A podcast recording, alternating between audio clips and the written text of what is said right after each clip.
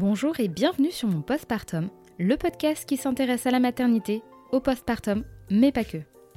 Je suis Sarah Demir, créatrice et hôte de ce podcast. J'ai aussi deux enfants, et ces dernières années, plusieurs questions et réflexions ont traversé mon esprit sur la place des mères au sein de la société. Pourquoi cela n'était pas inné et évident? Est-ce que c'était normal de se sentir aussi seule? Pourquoi les femmes n'osent pas parler de leurs difficultés? Sont-elles réellement écoutées? Comment se fait-il que ces sujets ne soient pas davantage politisés? Et surtout, existe-t-il des solutions pour s'en sortir? J'ai coutume de dire que le postpartum est le premier chapitre de cette grande aventure parentale. Alors parlons-en. Ici, vous trouverez des témoignages sincères, touchants et bien souvent percutants. Il y aura également des professionnels avec qui nous pourrons comprendre certains aspects scientifiques, sociaux, psychologiques et politiques de la maternité. Pour cette nouvelle saison, j'aimerais aussi vous parler de mon propre vécu et de tout ce que j'ai appris depuis que je suis devenue mère. Enfin, j'espère qu'à travers cet espace, vous pourrez trouver du soutien, du réconfort et déculpabiliser. Pour soutenir mon postpartum, n'hésitez pas à mettre 5 étoiles sur vos applications d'écoute, à partager vos épisodes favoris et pourquoi pas à me laisser un commentaire. Ça me ferait très plaisir. Je vous souhaite une très bonne écoute. Hello tout le monde, j'espère que vous allez bien. Je vous retrouve euh, cette semaine pour un nouvel épisode solo. Je ne sais pas si vous vous rappelez, mais la semaine dernière, ou plutôt le dernier épisode euh, solo que j'ai publié, j'expliquais que je ne me sentais plus en postpartum, que j'étais sortie du postpartum, que cette étape, j'avais l'impression qu'elle était derrière moi maintenant. Et bien aujourd'hui, j'avais envie de vous dire, en tout cas de vous détailler, que moi, j'aurais aimé qu'on me dise en postpartum ce que je ne savais pas, ce qui me semblait euh, anormal, et qui au fil du temps euh, a commencé à être évident, a commencé à être limite normal.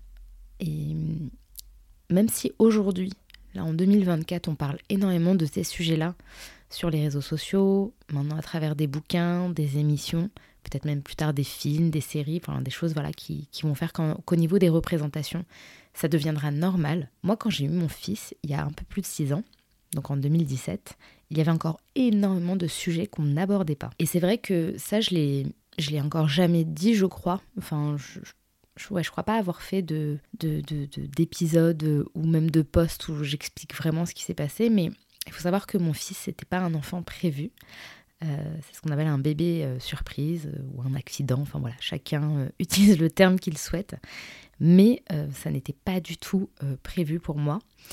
Et c'est vrai que c'est un sujet que je connaissais bah, en réalité très peu. J'étais très peu intéressée par la maternité.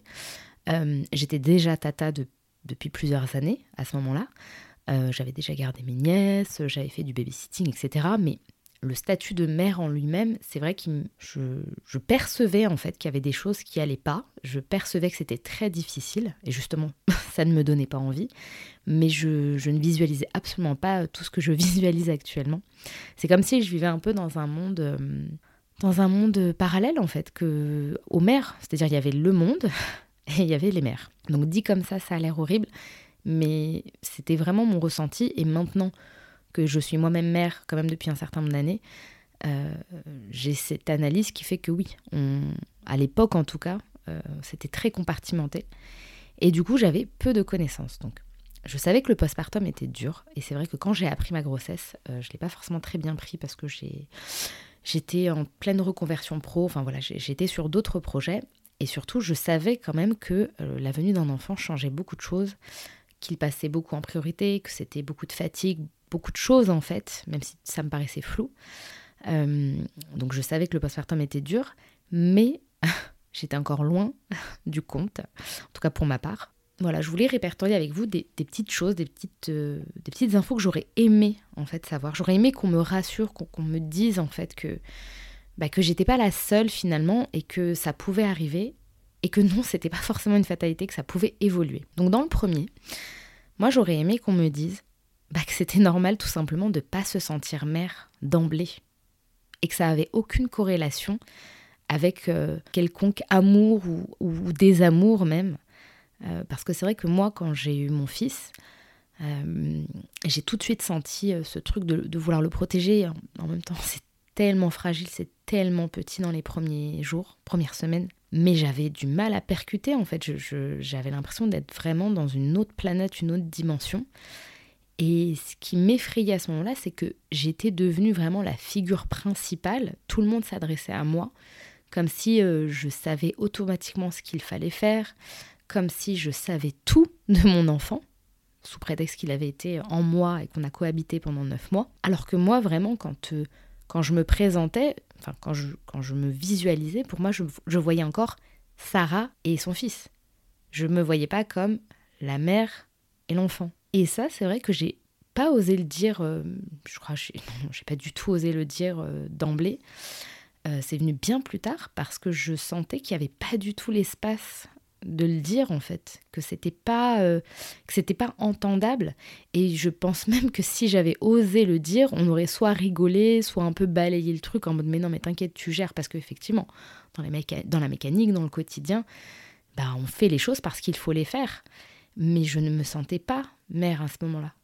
Et j'aurais aimé qu'on me dise, bah oui, en fait, quand tu mets au monde un enfant, déjà c'est aussi ta naissance, donc tu vis une sorte de matrescence, euh, donc c'est ta naissance, et puis c'est une rencontre humaine, comme quand tu rencontrerais n'importe qui. Et là, c'est d'autant plus euh, fou parce que c'est une personne qui s'est construite en toi, donc il y a quand même un lien. C'est une personne qui est extrêmement dépendante de toi, et du coup, ça change la donne. Et j'aurais aimé en fait qu'on me dise, euh, bah prends le temps, c'est pas grave, petit à petit, et c'est normal, c'est normal. Donc si certaines d'entre vous sont dans ce cas de figure, ne vous auto-flagellez pas, ne vous dites pas que vous êtes euh, une mauvaise mère, que vous n'avez pas les capacités pour, que vous êtes un monstre même, parce que j'ai déjà entendu ce genre de choses. C'est normal de prendre le temps de faire sa rencontre avec son enfant, de s'apprivoiser, de se connaître. Autant lui ou elle va faire ses premiers pas dans ce monde, va apprendre à voilà respirer par lui-même, se mouvoir, manger, dormir, etc. Bah vous vous apprenez à être euh, mère, à être parent, et ça devrait pas être euh, ça devrait pas être tabou.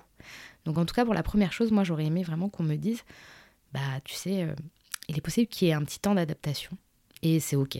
Sinon en deuxième, ce qui me vient là d'emblée, moi je dis toujours que le sommeil, c'est le nerf de la guerre, parce que moi, en tout cas, mon, ma maternité a été très fortement impactée par le sommeil, par, par euh, l'insomnie, par l'hypervigilance, par le manque de sommeil, par la fatigue liée au manque de sommeil. Et c'est vrai que j'aurais aimé en fait qu'on me le dise, mais vous savez, on le dit, enfin, c'est quelque chose qui, se dit en fait que, dormir c'est compliqué avec un enfant, mais c'est assez vite banalisé aussi, je trouve. C'est-à-dire que on va te dire bah oui, euh, forcément un enfant, euh, ça fait pas forcément ses nuits tout de suite, ça peut se réveiller, etc. Donc oui, il y a aucun souci, mais c'est la comment dire, la l'empathie autour de soi, autour de ce sujet-là en fait. Comme comme ça concerne énormément de monde, le manque de sommeil, j'ai l'impression que c'est relégué au rang de bah c'est pas important.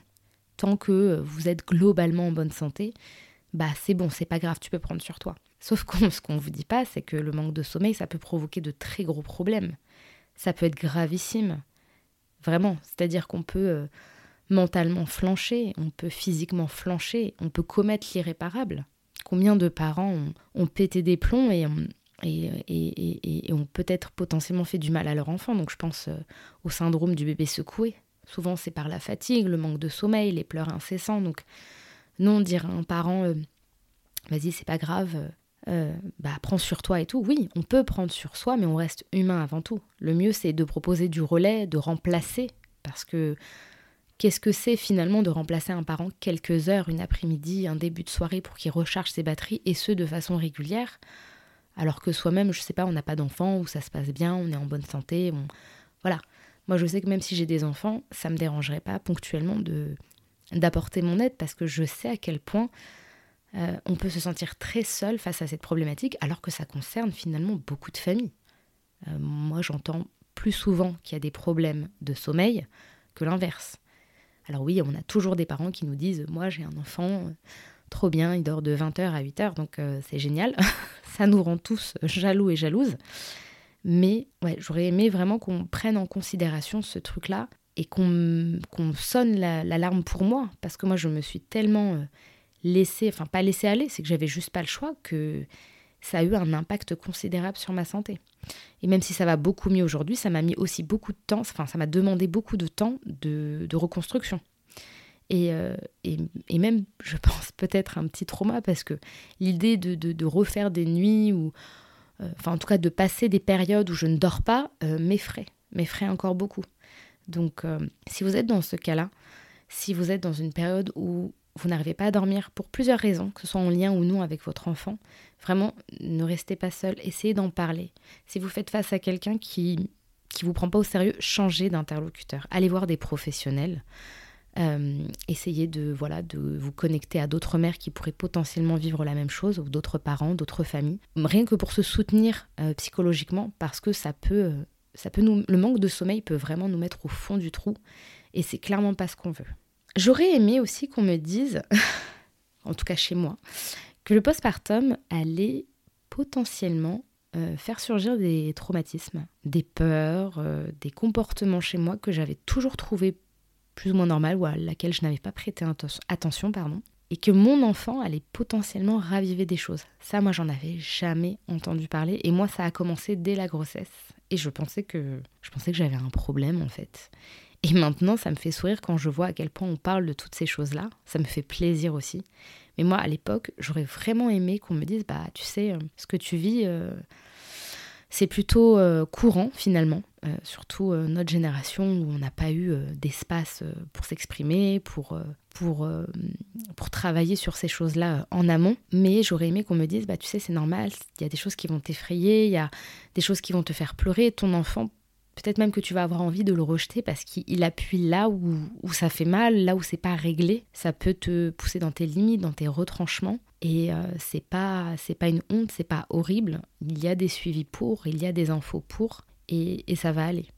Et ça va aller. Et au contraire, ça peut être un mal pour un bien, ça peut te permettre au moins de faire sortir les choses et de commencer un vrai travail au lieu de rester bah en tout cas moi j'étais dans ce mode là hein, dans une espèce de mode sous-marin en veille où j'avais des choses qui n'allaient pas, mais je camouflais tellement bien, je masquais tellement bien que euh, de l'extérieur, on pouvait, pouvait pas du tout s'imaginer ce qui se passait. C'est souvent le cas d'ailleurs. Mais, euh, mais voilà, j'aurais aimé vraiment avoir une sensibilisation euh, un peu plus accrue, même bah, au sein des maternités, au sein des professionnels de la santé. Pas une personne n'a évoqué la possibilité que bah, mentalement, ça pouvait, ça pouvait faire flancher la venue d'un enfant. Ça pouvait réveiller beaucoup de choses. Et je sais qu'à l'époque, j'avais lu que le postpartum ouvrait des, fenêtres, des failles psychiques, et que s'il y avait quelque chose auparavant, ça pouvait les faire ressortir, et que c'était un mécanisme finalement euh, plutôt normal, euh, et qu'il fallait pas hésiter à se faire aider, à, trouver quelqu'un de confiance à qui parler, et, à peut-être mettre en place une thérapie ou autre. Si vous êtes dans ce cas-là, si vous ressentez des émotions quand même assez négatives, assez... Euh, assez bizarre où vous avez l'impression de faire une sorte de projection, de, revivre en fait des scènes ou, des anecdotes, d'entendre des bruits, des sons qui, vous paraissent un peu bizarres et, que vous savez pas trop d'où ça vient et pourquoi ça vient à ce moment-là. Alors vous allez devenir parent. N'hésitez pas à faire vos recherches, à lire, à vous informer. Ce qui est bien quand même avec Internet, c'est qu'on peut trouver pas mal de choses et on peut échanger anonymement, parce que c'est vrai que c'est peut-être délicat d'en parler avec ses proches, sa famille, ses amis. Mais vraiment, n'hésitez pas, ça fait un bien fou. C'est parfois très douloureux sur le moment et parfois on n'est on pas prêt. On n'est pas prêt encore, mais quand ça commence à travailler, quand ça commence à se mettre en place, ça fait vraiment du bien. En tout cas, moi, ça, ça, a, été, euh, ça a été vraiment un mal pour un bien, pour le coup. J'aurais aimé, enfin, je pense pour, euh, pour, euh, pour rester sur ma thématique du euh, on me dit pas assez les choses. Euh, j'aurais aimé qu'on me dise, franchement Sarah, étape par étape. Ne te brûle pas, ne cherche pas à être partout. parce que quand on est partout, finalement, on est peut-être nulle part. Et on se brûle, littéralement. Moi, c'est ce qui s'est passé d'ailleurs. J'ai fait un burn-out. c'est bien ce que ça veut dire hein, en anglais. Le fait de se brûler, littéralement. Bah, J'aurais aimé qu'on me, me mette une alerte, en fait. Qu'on me dise, ben, en fait, quand on devient parent, il y a des priorités qui surviennent et c'est pas grave. Et si tu n'arrives pas à faire cette chose-là en, temps et en heure, c'est pas grave. En fait, on peut pas demander à un parent euh, qui est épuisé, en manque de sommeil, euh, qui fait du cododo, qui allaite, qui, euh, qui s'occupe de ses enfants avec des soins particuliers, qui vit une pandémie, qui, enfin voilà, je pense que vous le savez, celles et ceux qui m'écoutent, voilà, ces, dernières années, elles n'ont pas forcément été faciles. D'autant plus quand on est une famille avec des enfants en bas âge. Eh ben, euh, vraiment step by step en fait. Tout simplement prendre les choses comme elles viennent progressivement. Se préserver au maximum. Se préserver. Je ne parle même pas de se prioriser, mais se, se préserver au maximum parce que c'est tellement drainant, c'est tellement fatigant la parentalité et tous les jours ne se ressemblent pas, que ça sert à rien de faire des plans sur la comète, ça sert à rien de, de toujours chercher à, à, mettre, à mettre la barre euh, trop haute euh, parce qu'on peut vite tomber. Et après pour se relever ça peut être beaucoup plus compliqué. Donc moi ça c'est un truc que j'aurais aimé qu'on me dise qu'en fait euh, la, vie elle est la vie est courte aussi mais voilà. Aujourd'hui on est là donc on avance avec ce qu'on a progressivement. Et ça va le faire. Et ce qui arrivera arrivera. Ce qui ne doit pas se faire ne se fera pas. Et parfois, c'est peut-être pas plus mal en fait. Toutes les projections qu'on avait, elles étaient peut-être pas destinées à se réaliser. Tous les objectifs, etc. Elles sont peut-être remises à plus tard. Elles sont peut-être en suspens. Mais ça ne veut pas dire que c'est un échec. Ça ne veut pas dire que c'est un échec. Et ça, voilà, j'aurais aimé ne pas être toujours dans ce truc de ruminer le passé sur des choses que j'aurais pas pu mettre en place. Euh, me focus sur le futur alors que l'instant présent, j'arrivais même pas à le vivre. Ça m'a vraiment valu de me sentir parfois complètement déphasée, et ça encore, j'aurais aimé le savoir beaucoup plus tôt. J'aurais aimé croiser la route d'une personne qui était peut-être déjà passée par là, qui aurait pu bah, échanger avec moi, m'épauler euh, et me rassurer sur le fait que, ben, tranquille en fait. Avance pas à pas et ça va le faire. Ça me fait penser à un, podcast, un épisode podcast que j'avais écouté euh, sur la matrescence qui disait euh, comme elle a trois enfants, elle disait euh, bah on peut potentiellement tout avoir, on peut tout avoir, mais pas forcément au même moment. Donc c'est à ça, enfin vraiment quand elle a dit cette phrase-là, ça m'a percuté parce que je me suis dit bah oui, en fait, on, veut être dans une société où on nous fait croire qu'on peut tout avoir tout le temps, que voilà, il y a encore ce mythe un peu de la Wonder Woman, elle a tout, euh, vie de famille, carrière, euh, santé, physique au top et tout. Alors on peut y arriver à un moment donné, mais il faut laisser le temps au temps et chaque période va avoir peut-être son importance, va peut-être nous permettre de prioriser un pan de notre vie. Et c'est cool en fait, finalement c'est peut-être pas plus mal. Donc quand j'ai appris un peu à décélérer, à lâcher la corde là sur laquelle je me tenais euh, corps et âme, euh, bah, ça a commencé à aller mieux. C'est ce qui a fait que j'ai commencé à guérir d'ailleurs. Et je pense que je, à un moment donné, j'étais arrivée tellement au plus bas que je me suis dit là, euh, c'est soit ça, soit euh, le, plus dramatique va t'arriver. Donc, euh, donc pose-toi, prends le temps et priorise les choses. Ça, j'aurais pu le mettre, le dernier point, euh, j'aurais pu le mettre en premier. Je pense que c'est aussi un truc qui m'a cruellement manqué. Moi, j'aurais aussi aimé qu'on me dise, bah écoute Sarah, je, je pense que là, tu as vraiment besoin de relais. Tu as besoin de relais, tu as besoin de quelqu'un. Bah franchement, je suis là. Vraiment, si besoin, n'hésite pas. Et que les personnes continuent à me le dire, en fait. Parce que c'est vrai que c'est un gros sujet, le, relais euh, parental. Déjà à l'époque, on ne pensait pas que les, parents et les mères, surtout, euh, avaient besoin de relais. Donc on était très isolés, hein, de par euh, la construction des familles nucléaires. Mais même quand ça a commencé à se distiller comme information, c'était compliqué à mettre en place parce qu'on est tellement chacun dans notre vie, dans notre quotidien qui, bah, qui roule à mille à l'heure, que bah, quelqu'un qui va te proposer son aide, déjà tu n'y es pas habitué, tu peux avoir le réflexe de refuser. Et puis souvent, les gens ne réitèrent pas. Alors que en réalité, il faudrait, euh, si tu sens que ton ami ou quelqu'un de ta famille est en difficulté, ou en tout cas c'est ce que tu perçois, eh bien, insister régulièrement. Insister régulièrement. Il faut vraiment vous dire que quand une mère, elle dit non, c'est pas forcément qu'elle n'a pas confiance ou quoi, c'est que parfois elle ose pas. Elle se dit que personne ne va réussir à gérer mieux qu'elle parce qu'elle a passé tellement de temps avec son enfant bah, qu'elle qu'elle est devenue le, la, la, figure d'attachement principale.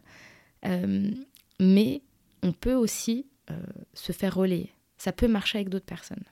Votre enfant peut être en sécurité avec d'autres personnes.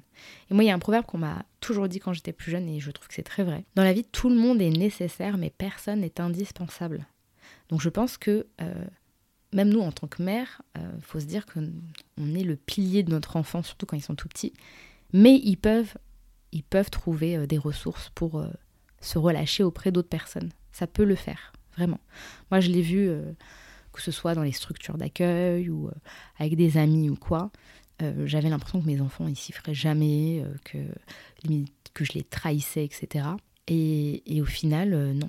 Ça s'est merveilleusement bien passé. Ils ont appris beaucoup de choses. Moi, ça m'a fait du bien. Ça leur a fait du bien. Et moi, je le dis, hein, personnellement, les structures comme les crèches, les nous, etc., pour moi, font aussi partie des villages parce que ça aide énormément les parents. Ça permet, voilà, de soit reprendre le boulot, de souffler un petit peu, de se reposer. Et ça, franchement, c'est non négligeable dans une société où en fait tout le monde travaille, tout le monde est, enfin peut-être un peu moins maintenant, mais voilà, où on repense pas encore suffisamment la notion de travail et la place que ça prend dans notre vie. Et donc voilà, j'aurais aimé, euh, enfin tout ça pour dire que j'aurais vraiment aimé me, que le relais ne soit pas un sujet euh, optionnel, quoi, que ça fasse partie euh, vraiment intégrante de mon quotidien, de ma parentalité. Ça m'aurait beaucoup, beaucoup, beaucoup aidé. Bon, je vais m'arrêter là parce que je, je fais une liste énorme, mais je me dis que ça va faire un épisode hyper, hyper, hyper long. Mais en tout cas, là, ce qui me vient maintenant, euh, c'est vraiment ces sujets-là. J'aurais aimé qu'on me dise toutes ces choses-là. Alors, je sais pas, peut-être qu'à l'époque, je les aurais pas bien intégrées, je les aurais pas prises au sérieux. Mais au moins, j'aurais entendu, j'aurais peut-être assimilé, euh, j'aurais peut-être lu quelque part et ça m'aurait peut-être évité euh, quelques déconvenus. Donc euh, voilà, je sais que je suis suivie par pas mal de femmes qui sont en postpartum immédiat, voire postpartum euh, un peu plus long, qui ont plusieurs enfants, donc qui ont l'impression d'être dans cette période depuis de très nombreuses années. Vraiment, je, je vois vos messages, je vois vos commentaires, etc. N'hésitez pas à venir euh, parler sur le compte Instagram, à échanger. J'ai vraiment créé cet espace pour qu'on puisse voilà, être une sorte de soutien, même si c'est virtuel. C'est toujours mieux que rien. Vraiment. Moi, si j'avais eu ce genre de compte quand j'étais devenue jeune mère, euh, waouh, ça m'aurait fait beaucoup, beaucoup, beaucoup de bien. Voilà. Donc en attendant les filles, en attendant le prochain euh, épisode, eh bien écoutez, euh, prenez soin de vous et puis à très vite.